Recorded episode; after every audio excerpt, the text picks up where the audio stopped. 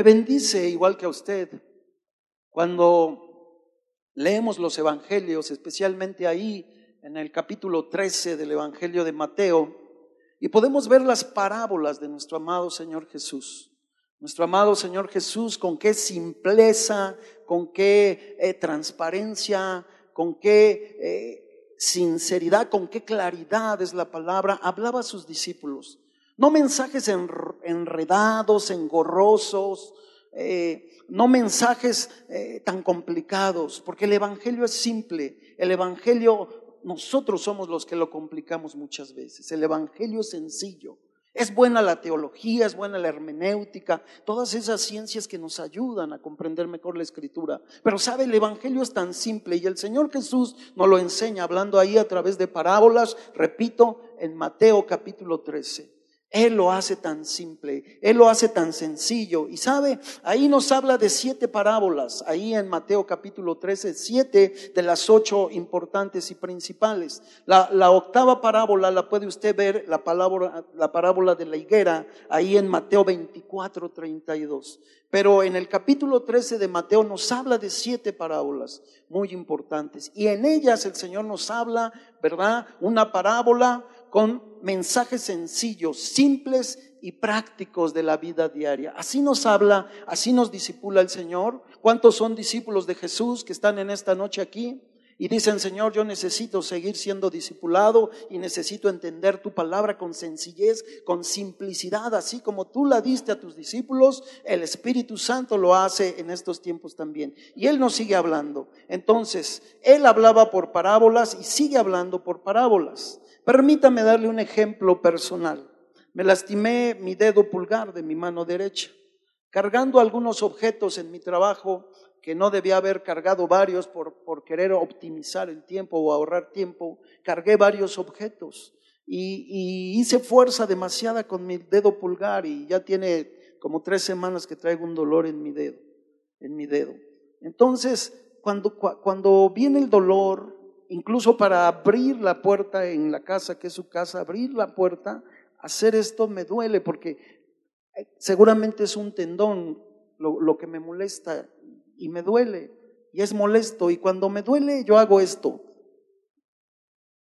Me agarro con la otra mano como que eso mitiga un poquito el dolor no he ido al médico, yo creo que voy a tener que ir para que me revisen, no creo que sea fractura porque no lo aguantaría, es un tendón seguramente, pero cuando me pasa eso, me agarro así la mano, me agarro el dedo pulgar y, y me aminora el dolor.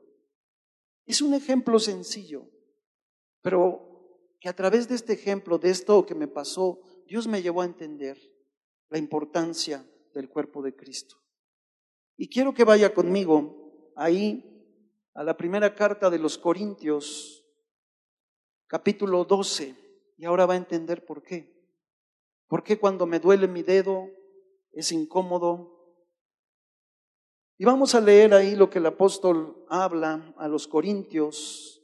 Está hablando acerca de los dones espirituales, cómo fueron repartidos y distribuidos los dones espirituales, pero me quiero enfocar en esta noche, ¿verdad? Eh, en el verso 13, ya está conmigo, Corintios 12, 1 Corintios 12, verso 13. Y dice así la palabra del Señor. Es una enseñanza, repito, práctica, sencilla, porque creo que el Evangelio así es, práctico y sencillo. Dice, porque por un solo espíritu, ahí en eh, verso 13, por un solo espíritu fuimos todos bautizados en un cuerpo. ¿Cuántos dicen amén? Sean judíos o sean griegos, sean bonitos, sean feos, todos fuimos bautizados, ¿verdad? Por un solo espíritu. Judíos o griegos, extranjeros, eh, mexicanos, cual sea la nación. Dice, sean esclavos o libres. ¿Cuántos esclavos había aquí? No me diga que no, porque yo era esclavo del pecado y seguramente usted también. ¿Cuántos esclavos habíamos aquí? Todos éramos esclavos del pecado. El diablo nos tenía esclavizados. Entonces, dice, sean esclavos o libres, y a todos se nos dio a beber de un mismo espíritu. ¿Cuántos dicen amén? Él nos dio a beber de un mismo espíritu. Además, verso 14, el cuerpo no es un solo miembro, sino muchos. ¿Cuántos dicen amén? No es un solo miembro, el cuerpo, sino muchos, muchos. Y verso 15 dice, si dijere el pie, porque no soy mano, no soy del cuerpo, por eso no será del cuerpo. Claro que no, ¿verdad? Claro que no, porque cuando, cuando mi, mi, mano, mi dedo pulgar me duele, yo, yo siento incomodidad en todo mi cuerpo y eso que me duele el puro dedo pulgar, me molesta. De hecho, no lo puedo eh, curvear como el de la mano izquierda. Es lo más que lo puedo hacer. Me molesta, me duele y cuando me lo agarro siento alivio, siento descanso. Pero dice la palabra, hablando de los miembros del cuerpo, dice, si dijera el pie, porque no soy mano, ¿no soy del cuerpo? ¿Por eso no será del cuerpo? ¿Cree usted que por eso no será del cuerpo? De ninguna manera. Pertenece al cuerpo de Cristo, ¿verdad? Y vamos más adelante, ahí al verso 20. Pero ahora son muchos los miembros, pero el cuerpo es uno solo. Somos muchos los miembros, pero el cuerpo es uno solo. Aquí habemos feos, eh, otros más, otros menos, de todo habemos aquí. Morenos, altos, bajos, gorditos, flaquitos, prietitos, güeritos, de todo habemos aquí. Y todos conformamos el cuerpo de Cristo. Todos los que le hemos recibido, los que lo hemos aceptado como Señor y Salvador de nuestras vidas, los que le hemos confesado como nuestro Salvador personal. Amén. Entonces hay una gran variedad de miembros dentro del cuerpo de Cristo. Dice así nuevamente, verso 20, pero ahora son muchos los miembros, pero el cuerpo es uno solo. Ni el ojo puede decir a la mano, verso 21, no te necesito, no te necesito. El ojo no le puede decir a la mano, no te necesito ni tampoco la cabeza a los pies, no tengo necesidad de vosotros. ¿Sabe que nos necesitamos unos a otros? Hemos pasado un tiempo hermoso en este tiempo de oración antes de iniciar, ¿verdad? El servicio. Iniciamos con oración y el Espíritu Santo oraba, llevaba, ¿verdad? A Samuel a orar, interceder por nuestras autoridades, los futuros gobernantes, por la educación. Algo que Dios está haciendo, abro un paréntesis, algo que Dios está haciendo en, la educación es que Dios está levantando escuelas cristianas para la gloria del Señor, donde la enseñanza es cristocéntrica 100%. Por la gracia de Dios, mi hija la mayor es profesora y trabaja en una escuela así allá en Parral, Chihuahua, con los hermanos Bremer, para la gloria de Dios. Y este fin de semana viene en Calacuaya un congreso exactamente de la educación. Y lo toco porque se oraba. En este tiempo Samuel oraba de ello.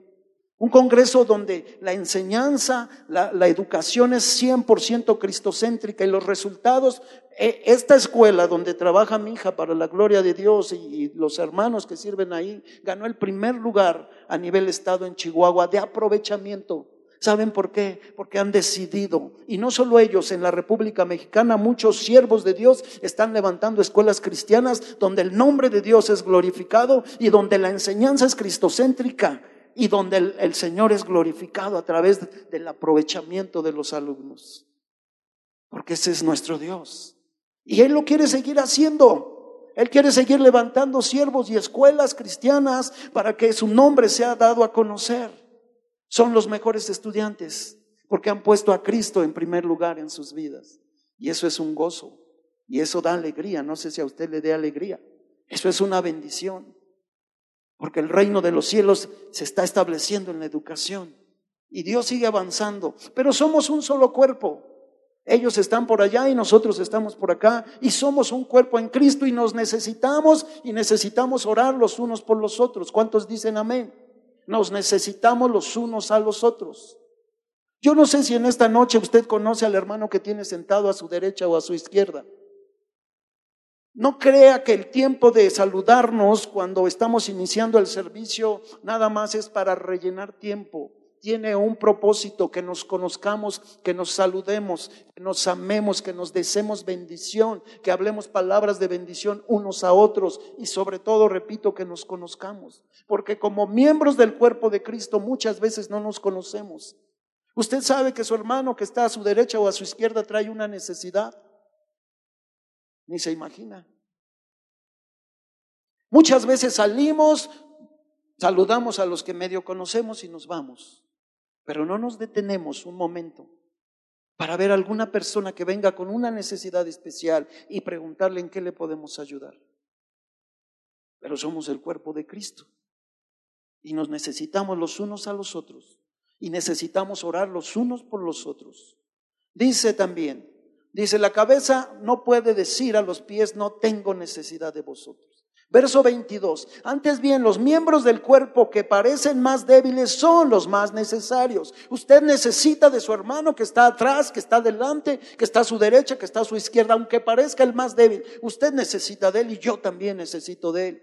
Y yo necesito de ustedes. Y todos nos necesitamos como miembros del cuerpo de Cristo. Dice amén. No se enoje conmigo, no me vea feo. Es la palabra del Señor. Antes bien, los miembros del cuerpo que parecen más débiles son, dice, los más necesarios. Nos necesitamos, repito, unos a otros, pero, pero, pero, dígale a su hermano que está a su lado, dígale, pero. Voltee y dígale, pero. Temo que lo hemos olvidado. Dígale, temo que lo hemos olvidado. Hemos olvidado que nos necesitamos. Hemos recibido el amor de Cristo, la gracia, el perdón, la misericordia, la bendición de Dios, pero no la hemos quedado. Y se nos ha olvidado que nos necesitamos unos a otros. Se nos olvida que yo necesito que mi hermano me apoye, ore por mí, me bendiga y yo necesito a la vez bendecir a otro, orar por otro. Se nos olvida que somos miembros del cuerpo de Cristo. Cuando se duele un hermano, ¿Los demás se duelen? Practicamos de verdad el Evangelio. Porque temo que nos hemos llenado de palabra, pero no somos hacedores. Temo que lo hemos olvidado. ¿Sabe qué hemos olvidado? El amor, la piedad y la misericordia. Lo hemos olvidado. Y nos conformamos muchas veces con venir a la iglesia, a sentir bonito porque alabamos al Señor, el Señor nos bendice con su palabra, nos vamos y ya. Pero ¿cuánta gente se está perdiendo? ¿Y qué estamos haciendo usted y yo? Y mire que esta palabra Dios habló primero a mi corazón, porque trata primero con el que está compartiendo el mensaje. Dios trata, lo instruye, lo exhorta a quien está compartiendo primero. Y Dios trató primero conmigo. Hemos olvidado el amor, la piedad y la misericordia.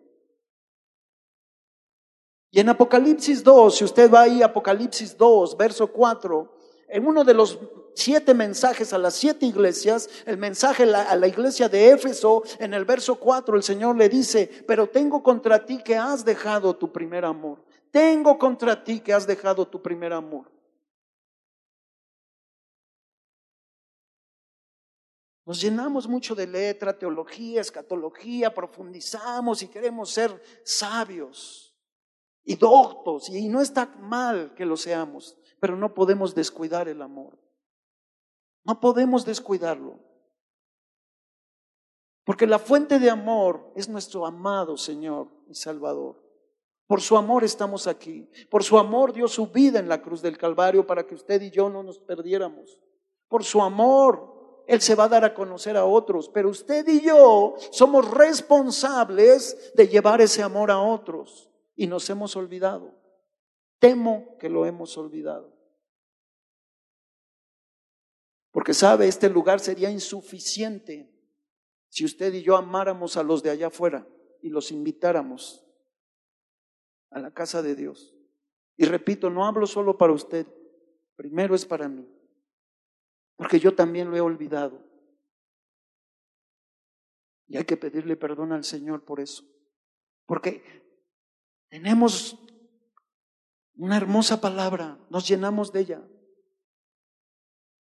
Pero muchas veces no la vivimos. Y repito, el Evangelio es tan práctico y tan sencillo. Pero temo que hemos olvidado que Él nos dio a conocer su amor para darlo a conocer a otros. Ya no cabríamos aquí si invitáramos una sola persona. No cada semana, al mes, al mes. ¿Cuántos somos? aproximadamente 1.800 personas, si invitáramos una persona al mes, en un mes ya no cabríamos ahí en este auditorio. Pero ¿por qué lo vamos a hacer? Porque el amor de Dios está en mí y así como alguien me dio a conocer el amor de Cristo, yo soy capaz de darlo a conocer a alguien. Temo que no lo hacemos. No lo hacemos. Y nos hemos olvidado de nuestro primer amor. El primer amor no solamente tiene que ver con amar a Dios, sí, el primer y gran mandamiento es amarás al Señor tu Dios con todo tu corazón, con toda tu alma, tu mente y tus fuerzas. El primero, y dice, el segundo es semejante a este, a tu prójimo como a ti mismo. Primero que nada, como hermanos en el cuerpo de Cristo. Y número dos, aquellos que no conocen al Señor. Pero no los amamos, porque si los amáramos, quisiéramos que ellos se salvaran. Ellos deberían de estar aquí. Y algo tenemos que hacer. Y el Señor tiene que hablar a nuestros corazones, porque no podemos seguir igual. Engordando, engordando, engordando con palabra, con palabra, y los años pasan, pasan, pasan, y seguimos gordos, gordos. ¿Y dónde están los frutos? ¿Y dónde está el Evangelio para aquellos que no conocen al Señor? Vaya conmigo Ahí el Evangelio de Lucas, por favor.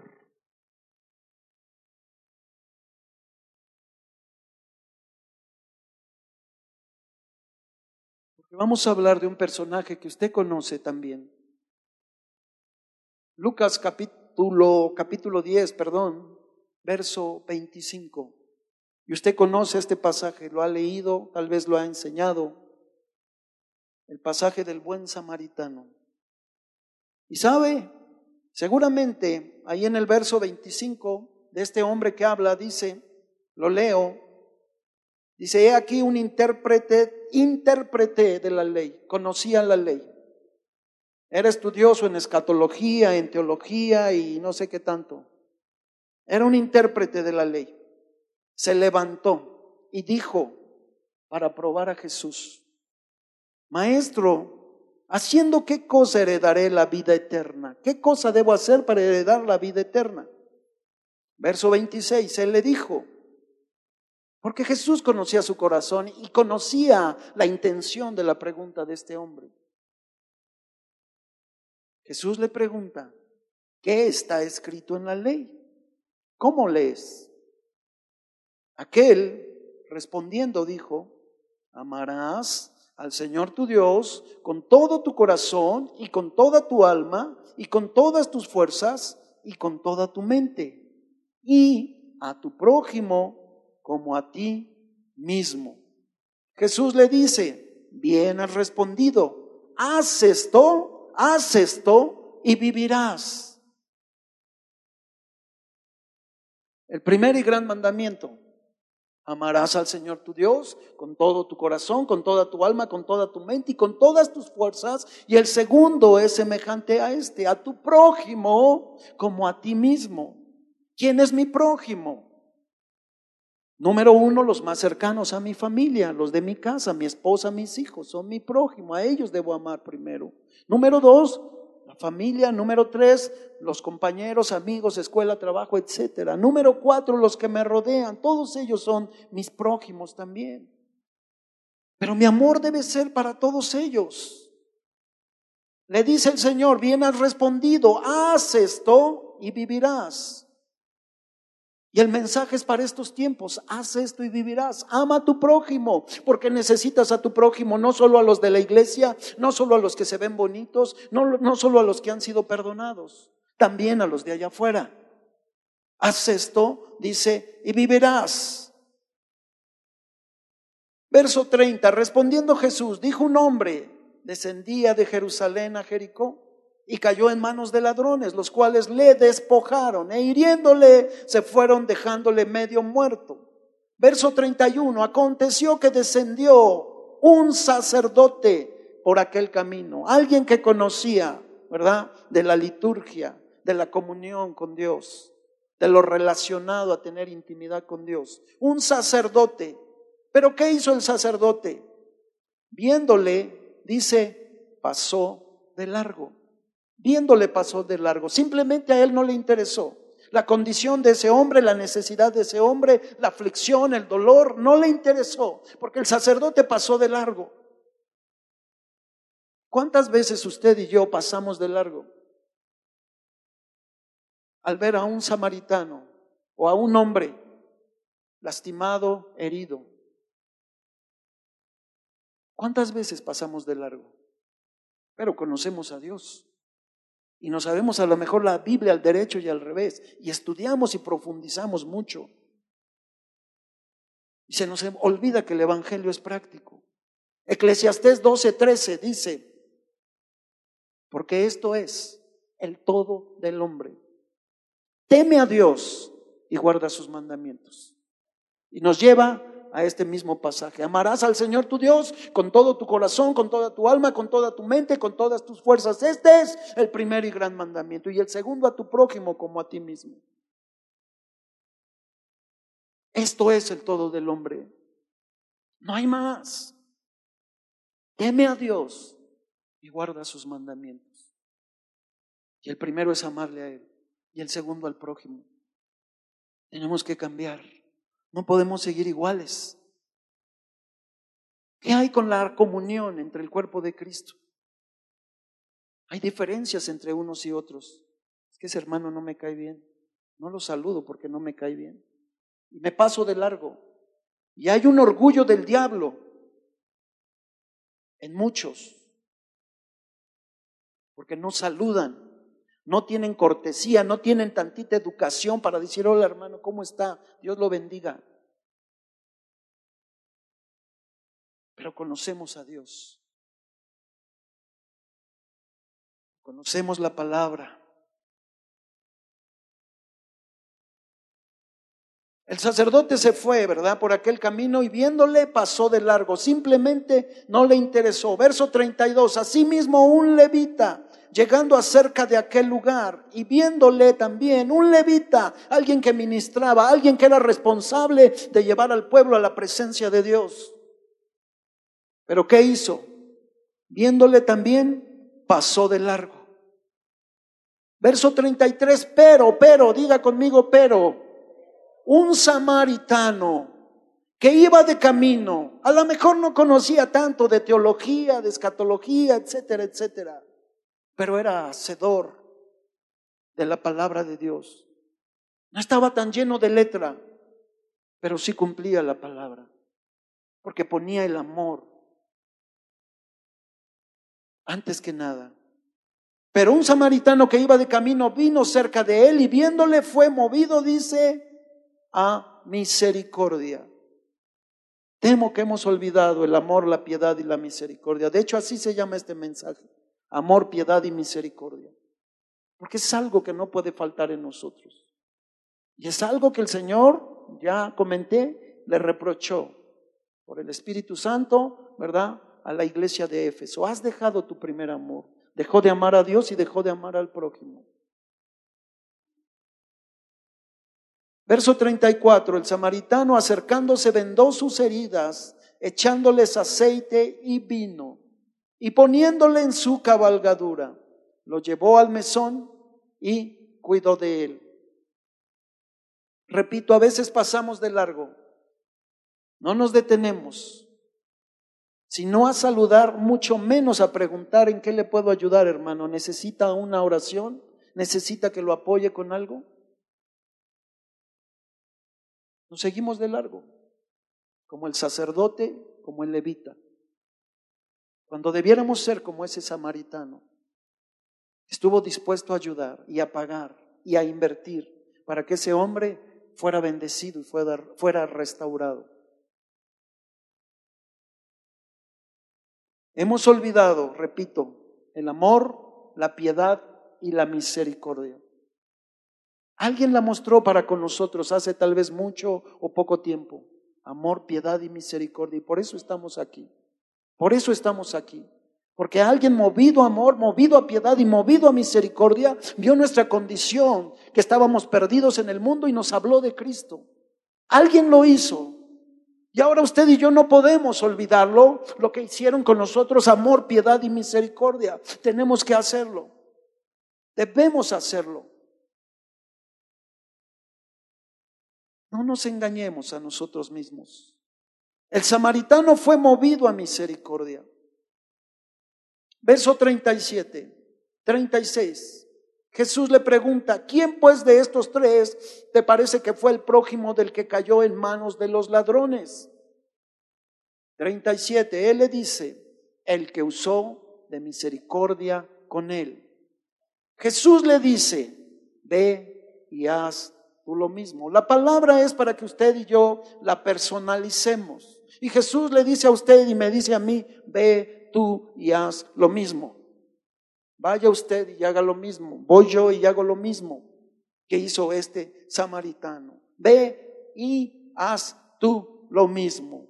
¿Cuántos quieren hacer lo mismo que hizo este samaritano? De verdad, de todo corazón. Gloria a Dios, porque Dios ve esas manos. Gloria a Dios. Gracias a Dios.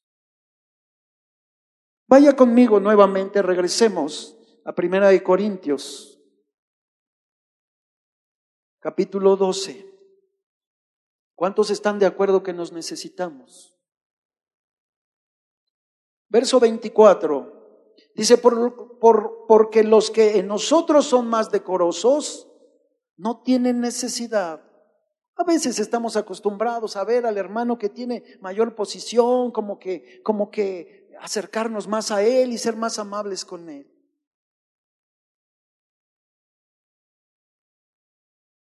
Dice aquí, porque los que nosotros son más decorosos no tienen necesidad. Pero Dios ordenó el cuerpo dando más abundante honor al que le faltaba, para que no haya desavenencia en el cuerpo, no haya problemas, no haya rencillas, no haya discusiones en el cuerpo, no haya desavenencia, sino que los miembros todos, dice, se preocupen los unos por los otros. Dice amén. Se preocupen los unos por los otros. ¿Qué necesita mi hermano? ¿Cómo está? Es verdad, la iglesia es grande y es complicado, pero gracias a Dios tenemos varias maneras de conocernos. Tenemos grupos de conexión, tenemos reuniones con diversas actividades donde nos podemos conocer y nos podemos integrar y, donde podemos conocer las necesidades de unos y de otros. Podemos relacionarnos, interactuar unos y otros.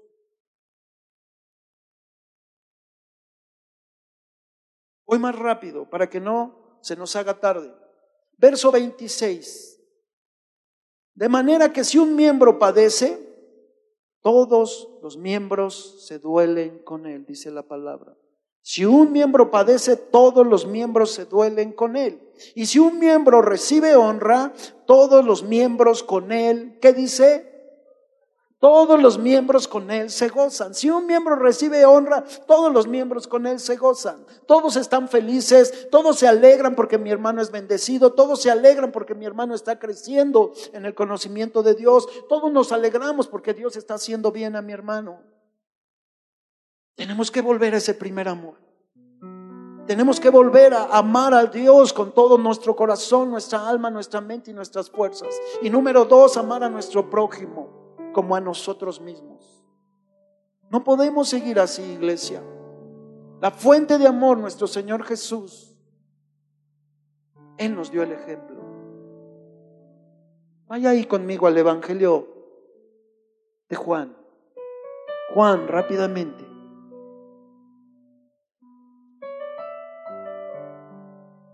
Juan capítulo 13.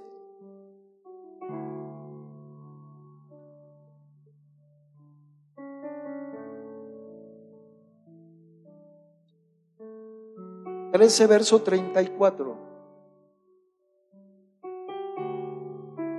Jesús dice así, un mandamiento nuevo os doy, que os améis unos a otros, como yo os he amado.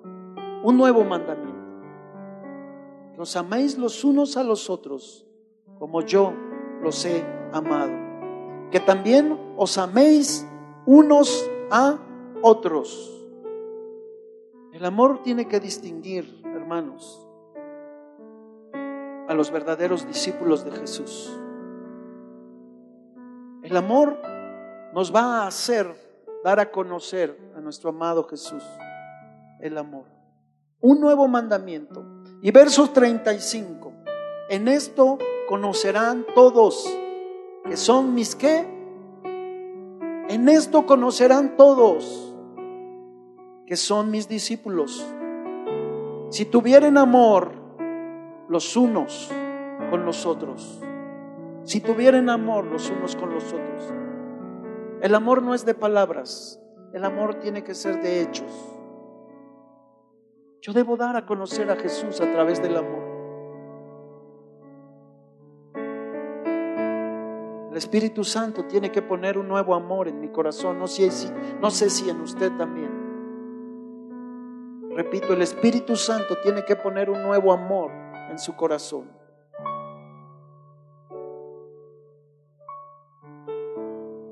Sería muy triste que algún día, estando en la presencia del Señor, pudiera decir, apártate de mí, hacedor de iniquidad, no te conozco. Porque no practicamos el amor, no practicamos la piedad y no practicamos la misericordia. Pero yo iba a mundo de fe y yo ahí servía y yo hacía para acá y para allá. Pero ¿dónde está el amor? ¿Dónde está el amor? Nos hemos olvidado del amor, de la piedad y de la misericordia. Y el Señor tiene que recordárnoslo. Pase al capítulo 17, el ejemplo de nuestro amado Salvador en cuanto al amor. Verso 21.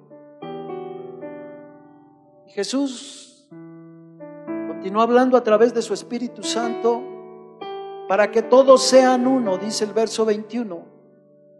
Como tú, oh Padre, en mí y yo en ti, que seamos un solo cuerpo. Somos muchos miembros, pero somos un solo cuerpo, leímos en Corintios 12.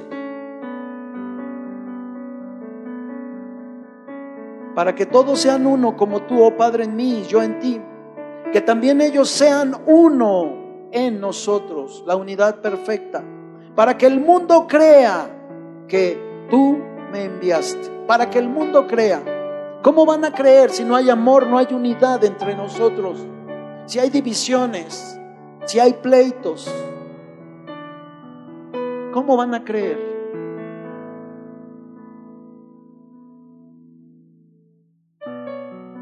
Verso 22. La gloria que me diste yo les he dado para que sean uno. La oración sacerdotal de nuestro amado Jesús, plasmada aquí en Juan 17. Para que sean uno. Así como nosotros somos, somos uno. Y verso 23. Yo en ellos y tú en mí. Para que sean perfectos en unidad, para que sean perfectos, para que sean plenos, para que el amor sea pleno en ellos. La unidad, la unidad, un solo cuerpo. La unidad perfecta. Póngase de pie, por favor.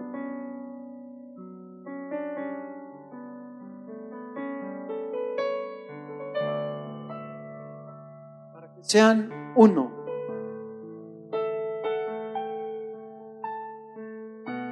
Continúa diciendo para que el mundo conozca que tú me enviaste.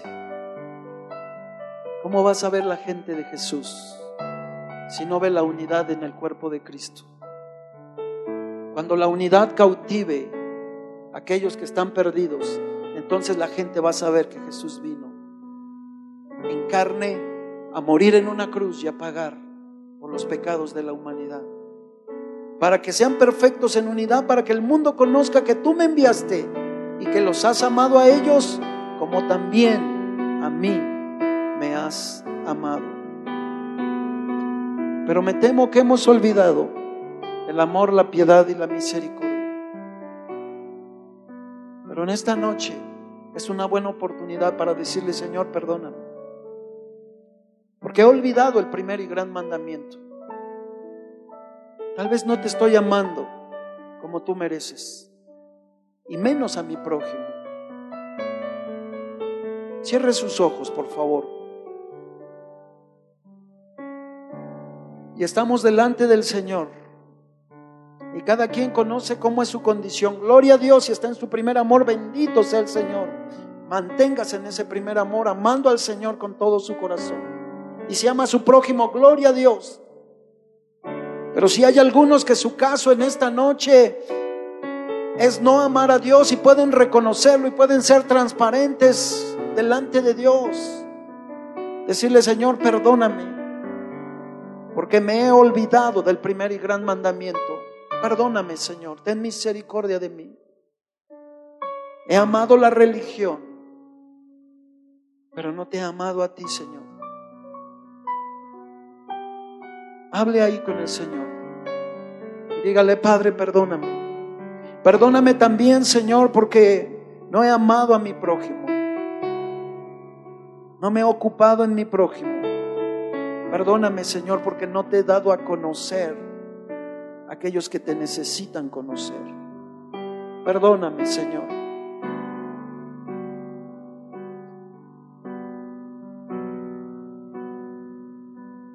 Así como estamos, yo quiero que solo extienda su mano al hermano que tiene a su lado derecho y a su lado izquierdo. E, e, empiece a orar por él. Que podamos en esta noche practicar la unidad, orando los unos por los otros. Ya le hemos pedido perdón al Señor. Pero vamos a unirnos como el cuerpo de Cristo. Vamos a unirnos. Que nadie se quede solo. Vamos a unirnos y vamos a orar los unos por los otros. El Señor conoce la necesidad de su hermano que está a su derecha, que está a su izquierda. El Señor lo conoce. Padre, en el nombre de Jesús intercedemos los unos por los otros, Padre. Oramos que en el nombre de Jesús, Señor, por tu misericordia y tu gracia, Padre, envíes un espíritu de unidad, un espíritu de unidad en tu cuerpo, Señor, un espíritu de unidad en tu iglesia, en tus redimidos. Somos un solo cuerpo que verdaderamente, Señor, podamos ser uno. Padre, que las mentiras que el diablo ha traído con división, con pleitos, con contiendas, Señor, se vayan en el nombre de Jesús y que tu iglesia, tu cuerpo podamos ser verdaderamente uno. Oramos los unos por los otros, Señor. Padre, en el nombre de Jesús, levante su oración y levante su clamor, hermano y hermana, y empiece a orar, empiece a interceder, empiece, empiece a orar por su hermano, por su hermana, empiece a orar y empiece a levantar su necesidad como si fuera suya. Oh, en el nombre de Jesús, Espíritu Santo, en esta noche oramos que envíes un espíritu de unidad en tu iglesia. Porque ¿cómo te daremos a conocer si no somos uno en ti, Señor? ¿Cómo te conocerán allá afuera si no ven la unidad entre nosotros, Padre? Perdona, Señor, perdona las disensiones, las contiendas, los, los pleitos, Señor. Perdona, perdona en el nombre de Jesús y lávanos con la sangre de Cristo y levántanos como uno solo, un solo cuerpo, Padre, en el nombre de Jesús. Es nuestra oración, es nuestro clamor. Padre, en el nombre de Jesús, toma las necesidades, las cargas de mis hermanos. Padre, y responde conforme a tu gracia y a tu misericordia y a tu soberana voluntad. Responde a cada uno de ellos, a cada uno de nosotros.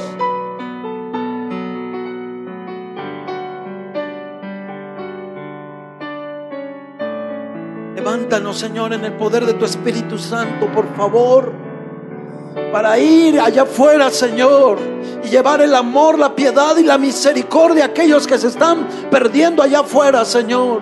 Aquellos que andan sin fe, sin esperanza y sin Dios. Pon un espíritu, Señor, en cada uno de nosotros, un espíritu de evangelismo, de ir y dar las buenas nuevas, Señor. En el nombre de Jesús, levántate, poderoso Dios. Oh, en el nombre de Jesús oramos, Señor.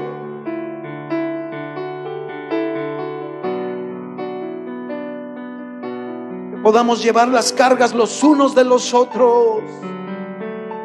Señor, que tú seas en nosotros para que seamos perfectos en unidad, para que el mundo conozca que tú, Dios, enviaste a Jesús y que nos has amado Oh Señor, como también a Jesús tú amas, amado Dios. Oramos, Señor, es nuestro ruego. Padre, que tu Espíritu Santo, Señor, inquiete a tu iglesia con un espíritu de unidad, Señor. Con un espíritu de amor, de compasión, de misericordia. Levántanos por los méritos de Cristo Jesús. Que verdaderamente podamos ser tus discípulos, Señor manifestando tu amor, tu gracia y tu misericordia, mi Dios. Lo pedimos humildemente para tu gloria. En el nombre de Jesús. En el nombre de Jesús para que tú seas glorificado, amado. En el nombre de Jesús. Padre, que esta palabra dé fruto al ciento por uno, Señor. Para gloria de tu nombre, mi Dios. Lo oramos, te damos gracias, te bendecimos. Y así en esa unidad perfecta Alabemos al Señor, bendigamos su nombre, levante su voz y empiece a adorarle y empiece a darle gracias, empiece a bendecirle, empiece a darle gloria, empiece a exaltar el nombre de nuestro Dios. Él es digno de ser exaltado, Él es digno de ser glorificado. Gracias Señor por tu palabra, gracias por tu presencia, por tu Espíritu Santo, gracias porque tú eres nuestro Dios, el Todopoderoso, el Soberano Señor. Gracias por tu Espíritu poderoso Señor que trae vida, sopla vida en nuestras vidas, en nuestros corazones. No, no seremos los mismos. Padre, gracias. Recibe la gloria y recibe la honra, amado. En el nombre de Jesús. Y entre nosotros hay personas tal vez que nos visitan por primera vez, que nunca han conocido el amor de Cristo y en esta noche queremos que puedan conocer el amor, la gracia y la misericordia de Cristo. Y para ello queremos pedirles, por favor, que puedan pasar a la parte de atrás, para que nuestros hermanos los puedan atender y les hablen del amor y la misericordia de Cristo. Si hay alguien, puede salir en este momento.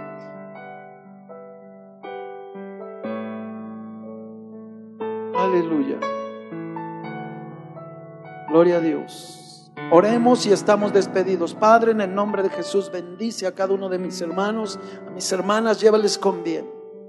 Que la gracia de Dios sea sobre cada uno de ustedes, que el poder del Espíritu Santo los acompañe y la gracia de nuestro Señor Jesús. Que el Señor los bendiga. Gloria a Dios. Aleluya.